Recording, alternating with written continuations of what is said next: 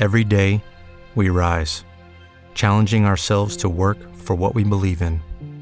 At U.S. Border Patrol, protecting our borders is more than a job, it's a calling.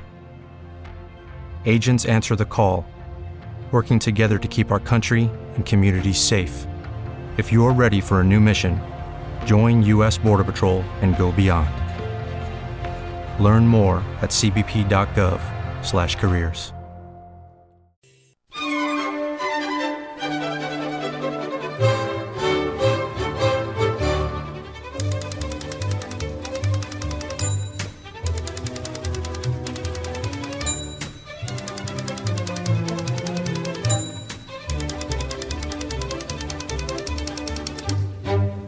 Doña Paula Prado, secretaria general del Partido Popular de Galicia y además encima responsable de la campaña de la campaña municipal. Eh, buenos días y bienvenida. Buenos días, muchas gracias. Eh, oye, Paula, vamos a ver. Eh, se habla mucho de, de, lo positivo que es para Galicia, que lo ha sido en los últimos años, la estabilidad institucional. ¿Eso es aplicable también en estas eh, elecciones próximas?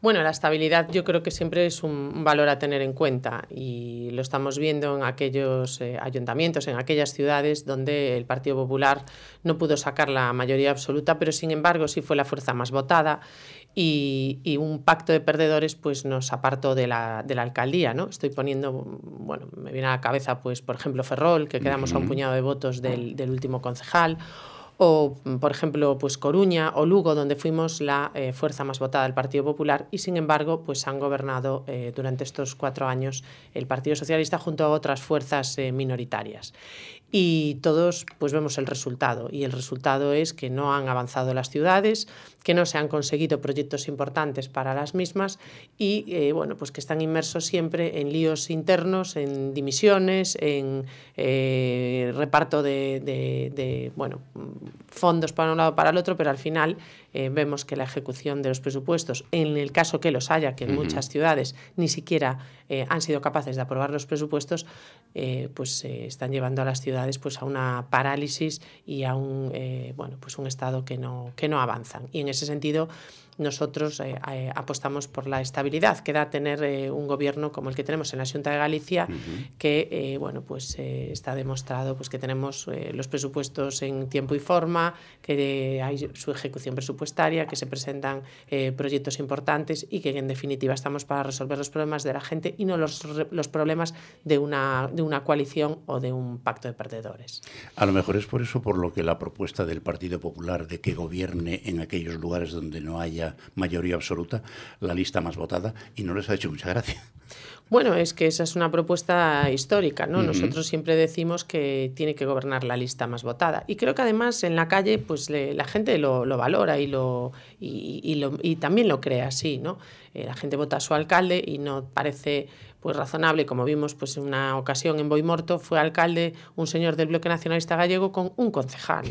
Eh, o, eh, claro, pues eh, en, en, Ferrol, que tenemos 12 concejales uh -huh. y que no gobierna el Partido Popular, y gobierna el Partido Socialista con la marea y el apoyo del bloque y demás. ¿no? Y luego se rompen. Y, sí, bueno, claro, luego se rompen y después, bueno, pues eh, están ahí siempre con líos y no son capaces de sacar, insisto, adelante unos, unos presupuestos y, y unas cuentas para resolver lo que eh, la gente busca, ¿no? Pues que le resuelvas el problema aparcamiento, que le resuelvas el problema pues, de los autobuses, vemos cómo no tienen los contratos de los servicios públicos básicos uh -huh. municipales en, en, en, orden, pues eso, pues el servicio de basuras, eh, el servicio de limpieza, el servicio de, de movilidad, de autobuses, y esas cosas pues al final eh, yo creo que la gente valora más que haya pues una estabilidad que al final es lo que da ser eh, pues eh, tener una mayoría absoluta que es a lo que nosotros al final tenemos que aspirar porque no nos queda otra ¿no? no entonces bueno pues entonces siempre apelamos a la ciudadanía para que sean conscientes de la importancia del voto en cualquier proceso electoral, pero en las municipales también,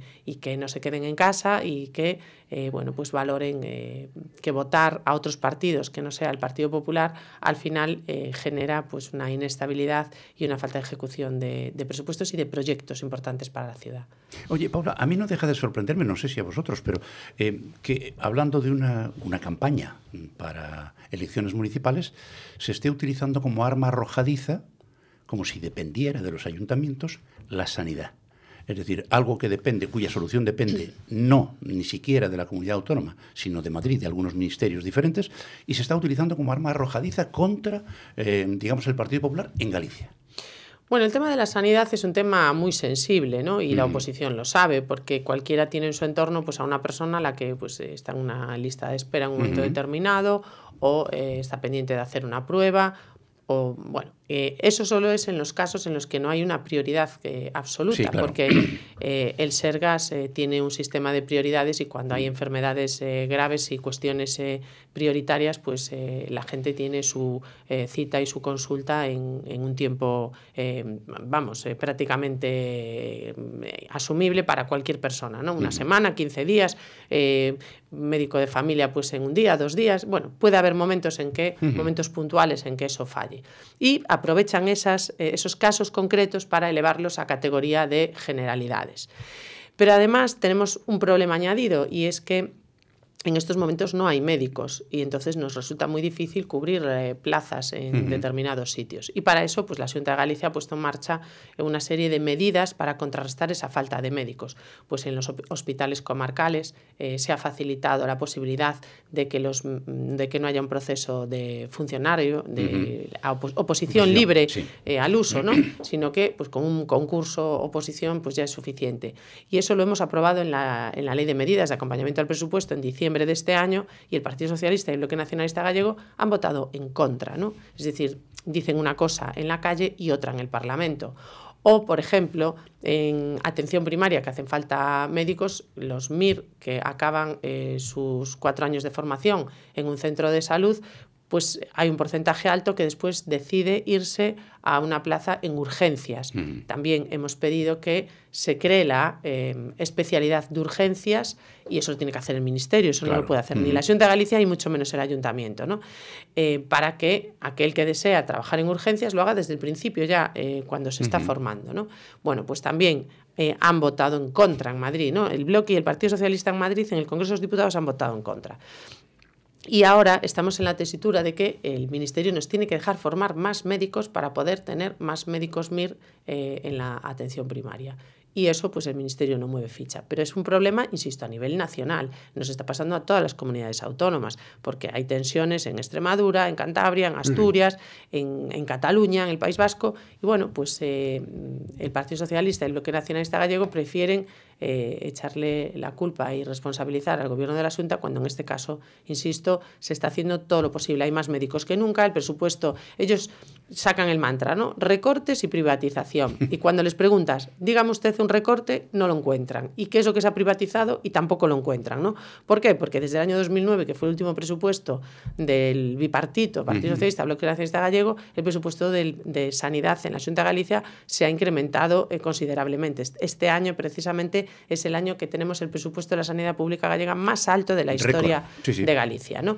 Y en cuanto a profesionales, exactamente lo mismo. Hay más profesionales ahora que cuando ellos gobernaban. Por tanto, no encuentran ejemplos prácticos para ese mantra de recortes y privatización, que queda muy bien en una manifestación, pero a la hora de la verdad, cuando uno le pide el dato, no lo tienen. Hay, hay una cosa que me llama la atención también eh, en las declaraciones de los, de los componentes del Partido Socialista de Galicia, y es, al hilo de lo que estás comentando, que cuando hay que defender a Galicia, por ejemplo, en tema de infraestructuras o, por ejemplo, en tema de repartos de fondos europeos, mmm, da la sensación de que no son gallegos. Bueno, es que ellos prefieren ponerse del lado de Sánchez que del lado de Galicia. Entonces, antes de contrariar a Pedro Sánchez, pues prefieren eh, ponerse de perfil y no eh, reivindicarle aquello que es justo para Galicia, ¿no? Pues es justo para Galicia que los fondos europeos lleguen a las empresas, que lleguen a los proyectos que se han presentado, que eso genera empleo, que genera actividad económica bueno, pues prefieren ponerse de perfil y no reivindicar eso a Sánchez. O, por ejemplo, en, la, en, el, eh, en los trenes de alta velocidad, que también, pues, oye, eh, Pedro Sánchez ha decidido que vayan a otras comunidades autónomas. ¿Por qué el Partido Socialista aquí en Galicia no reivindica esos trenes para Galicia? ¿No le importan? ¿No le interesa? Bueno, pues prefiere poner a Sánchez por delante de los intereses de los gallegos. O, como acabamos de hablar, el tema de sanidad o el tema de las infraestructuras. Lugo, ¿cómo, ¿cómo está Lugo en cuanto a infraestructuras? El tren no llega a Lugo, vemos cómo se ha caído allí un viaducto y no pasa nada. Allí pues eh, no, hay, no se acelera eh, una solución para que eh, haya una conexión de Lugo con, con la meseta. Y así podríamos poner eh, muchísimos ejemplos, ¿no? Insisto, el Partido Socialista pues se pone de perfil y prefiere estar con Sánchez que estar con Galicia. Ay, Dios mío. Eh, de todas maneras, es que el PSOE está muy ocupado aprobando leyes como la del solo el sí, el sí, o el tema de los derechos de los animales, que ahora resulta que tienen más derechos que los propios humanos, o la ley trans, que ya está produciendo lo que se va a producir. A mí lo que me llama la atención es que cuando aprueben estas leyes, contra lo que nos cuentan a nosotros, el Partido Socialista dice, no, no, esto es, eh, intenta que sea cosa de Podemos. Estas leyes se aprobaron primero en Consejo de Ministros y después fueron al Parlamento. Y en el Consejo de Ministros hay tres jueces. Uh -huh. Entonces, mm, es decir, eh, ¿cómo se puede eh, a estas alturas de la película decir, porque incluso se ha dicho desde aquí, desde Galicia, la redactora de la ley eh, Sol sí es sí, gallega, de La Coruña, diciendo, no, no, sí, ya sabíamos que iba a ocurrir. Lo que pasa es que no esperábamos que hubiera la reacción que ha habido. Uh -huh. ¿Estos son los problemas reales del país? Bueno, es que realmente ellos cuando aprueban la ley son conscientes de las consecuencias de la ley, porque hay, eh, bueno, pues han obviado 20 informes que había en, en el anteproyecto de ley, uno de ellos eh, importante, que era del Consejo General del Poder Judicial, que uh -huh. ya advertía de que esto iba a provocar una reducción de penas en los agresores sexuales y además el Partido Popular en el debate en el Congreso de los Diputados también lo advirtió. Nuestra compañera Marta González advirtió de que esta era una de las consecuencias de eh, la aplicación de la ley. ¿no? Hicieron oídos sordos, el Bloque Nacionalista Gallego también la aprobó y el Bloque Nacionalista Gallego también hay que recordar que está en contra de modificarla ahora. ¿no? Uh -huh. eh, nosotros presentamos una proposición de ley en el mes de diciembre para eh, volver al, eh, a los tipos delictivos anteriores con su incremento de penas eh, como estaban en el Código Penal y bueno, pues eso se ha paralizado en la mesa del Congreso por el Partido Socialista, Podemos y toda y, y, y todo el gobierno, todo el grupo Frankenstein que están sí. ahora mismo en el Congreso, ¿no? Y Ahora el Partido Socialista, movido por intereses únicos exclusivamente electorales, es decir, lo único que le mueve es que está perdiendo votos, no le mueve el que hayan aprobado la ley que más perjudicial es para las mujeres, es un retroceso absoluto en la defensa de los derechos de las mujeres. Y eso no es lo que mueve al Partido Socialista ahora a rectificar, sino única y exclusivamente los intereses electorales, bueno, pues plantea una modificación de la ley y parece que le hace más caso a Podemos que a otros, ¿no? Y nosotros desde el Partido Popular eh, ya lo hemos dicho, nosotros tendemos la mano para ser la solución a este gravísimo problema que se ha puesto encima eh, de la mesa, que es aprobar una legislación que favorece la reducción de penas a agresores sexuales e incluso en muchos casos eh, que salgan a la calle. En Galicia más de 40 y estamos hablando de más de 65 años de reducción de, de penas, que son muchos, porque si esta ley se eh, gesta eh, partiendo de una sentencia que fue la de la manada, uh -huh. porque les parecía que era poca la condena y quisieron vender que iban a hacer una ley que les pusiese más pena a los agresores sexuales, lo que han conseguido es todo lo contrario. Y por tanto no entendemos esa obcecación y esa soberbia en mantenerse en, en, en, la, en, la misma, en el mismo texto legislativo que, insisto, reduce penas a agresores sexuales. Y yo lo que no sé es dónde están todas las organizaciones feministas que han salido a la calle a protestar por la, eh, insisto, por ejemplo, por la sentencia de la manada, que les parecía poca pena. Y yo me pregunto dónde están todas esas organizaciones feministas que en su día les parecía poco y que ahora están viendo cómo hay un goteo constante, ya no un goteo, un torrente de eh, agresores sexuales que se ven eh, saliendo a la calle o viendo reducidas sus penas. Lamentablemente, el Partido Socialista y el Bloque Nacionalista Gallego eh, son los escombros del feminismo. No, no pueden llamarse feministas cuando están bueno, pues, aprobando leyes que van en retroceso de los derechos de las mujeres. Y esa barbaridad de la ley trans de que te puedas, tú puedes decidir tu propio género sin contar con nadie y simplemente con un documento oficial, ya está provocando serios problemas que da la sensación de, como mencionabas antes a las eh, organizaciones feministas, se han dado cuenta de que es una metedura de pata tremenda, porque es que ahora hay un señor que por agresión sexual está metido en la cárcel, ha dicho que quiere que lo trasladen a una prisión de mujeres. Imagínate el lío.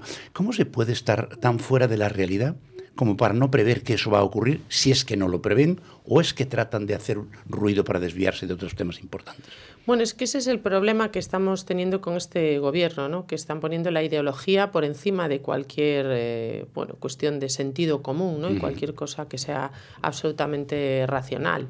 Mm, en el año 2017, todas las fuerzas eh, políticas que había en el arco parlamentario firmaron un pacto de Estado para, eh, en contra de la violencia de género. Y la agresión sexual es una de ellas, eh, la violencia física, económica. Bueno, y en ese pacto de Estado se proponían una serie de modificaciones del Código Penal mm, para, eh, y de la Ley Orgánica de Protección de las Víctimas para mejorar la situación de las víctimas de violencia de género. El único que no votó a favor y que no apoyó ese pacto de Estado fue Podemos. Y curiosamente ahora estamos aprobando las leyes de Podemos y no están aprobando las modificaciones legislativas que se adoptaron por todos los grupos de la Cámara en el año 2017 eh, para eh, un tema tan importante como es la eh, lucha contra la violencia de género. Esto nos tiene que llevar a una reflexión, ¿no? y es que al final se está ideologizando la igualdad, no se está yendo al problema real en los, en los temas de igualdad, sino que simplemente bueno, pues estamos poniendo en marcha el programa de, identidad de género de, Podemos única y exclusivamente. ¿no? Y todo lo demás, bueno, pues eh, y eso eh, está yendo en contra de los principios del feminismo histórico y yo lo que no sé es por qué las que se llaman feministas dentro del Partido Socialista, solo Carmen Calvo se ha abstenido por qué las feministas, las que tan feministas dicen, empezando por el presidente del gobierno y después a partir de ahí ministras y diputadas y demás, pues eh, no alzan la voz y no se rebelan en contra de, estas, eh, de estos atropellos al feminismo histórico. Nadie en el Partido Socialista está mencionando el reculé que ha hecho el, gobierno de Inglaterra precisamente por una ley parecida a esa, debido a las desastrosas consecuencias. Em, para terminar, eh, Paula, eh, ¿qué expectativas tenéis? Dos preguntas. Una, ¿qué expectativas tenéis desde el punto de vista de las elecciones municipales? Y sobre todo, eh, están empezando a surgir, y no sé yo qué, qué efecto podrá tener sobre las elecciones, pequeños partiditos locales, Libertad por no sé quién, Juntos por no sé cuántos. Ciudadanos prácticamente se supone que va a desaparecer, o al menos va a tener muy poquita cosa. Vox, ¿cómo está? ¿Cómo lo veis? Bueno, la verdad es que nosotros eh, eh, no renunciamos absolutamente a nada. Nosotros vamos a pelear los 313 ayuntamientos de Galicia y las encuestas eh, que estamos viendo estos días publicados en, los medios, pues lo que vemos es una tendencia al alza del Partido Popular y cada día vamos creciendo y cada día la gente pues valora al Partido Popular como la fuerza pues con la que más se identifica. En ese sentido, pues tenemos ahora mismo un líder nacional, que es el presidente Feijó, que bueno, en Galicia es muy conocido y todos ya sabemos cómo va, porque eh, ha ganado cuatro mayorías absolutas y eso no es por casualidad y, por tanto los gallegos lo han sabido valorar y yo espero que ahora los españoles también. Y en Galicia hemos hecho una transición serena y ordenada a un nuevo presidente, que es el presidente Rueda, que también está demostrando en las encuestas pues, que, que ya está bastante asentado, que la gente lo valora y valoran la estabilidad del gobierno, eh, el gobierno lo está haciendo bien y después hemos sido capaces de proponer eh, candidatos eh, y proyectos atractivos en las ciudades y en las villas. Y yo confío en que eso al final la gente lo valore. Después, en las elecciones municipales, efectivamente, son en las que más agrupaciones locales, partidos pequeños, bueno, pues la gente quiere... Un solo, de un solo presidente. Bueno, porque a la gente le gusta participar en política y oye, pues la democracia es eso, ¿no? Eh, yo creo que hay pues, eh, hombre, eh, sí, a veces hay ocho, nueve, diez partidos que se presentan, ¿no? Y bueno, pero yo creo que al final la gente eh, sabrá valorar que hay proyectos serios, solventes y sólidos como el del Partido Popular y después, bueno, pues hay oportunistas o, o gente que, bueno, pues tienen una personalismos o... O cambian de partido. o cambian de partido, bueno, eso también, enfadados y tal, de todos los partidos, ¿no? Entonces, bueno, yo creo que hoy eh, vivimos en una democracia bastante madura y la gente es capaz de discernir lo que es un proyecto sólido y serio para su ciudad de lo que es, pues eso, eh, un enfadado, un oportunista o una persona que tiene un proyecto eh, absolutamente personalista. Pues doña Pablo Prado, secretaria general del Partido Popular de Galicia, muchísimas gracias por acompañarnos y como eres la responsable de la campaña del Partido Popular en las próximas elecciones, te queda trabajiño, ¿eh? Sí, bueno, a ver, nosotros tenemos eh, un partido, una organización grande, uh -huh. pero también es una organización que está preparada para enfrentarse a estas elecciones y cuento con un magnífico equipo eh, tanto en el partido como después a nivel provincial y a nivel, y a nivel local, eh, bueno, pues el partido está bastante bien engrasado y está funcionando la maquinaria eh, muy bien. Así que, como decimos en una aldea, malo será. Esperemos que sí. Muchísimas gracias, Paula, por haber Muchas venido. Gracias, y ustedes no se muevan, acabamos de empezar la mañana, tenemos un montón de cosas para contarles, pero lo vamos a hacer después de una paradita para publicidad. Volvemos enseguida. Hasta ahora.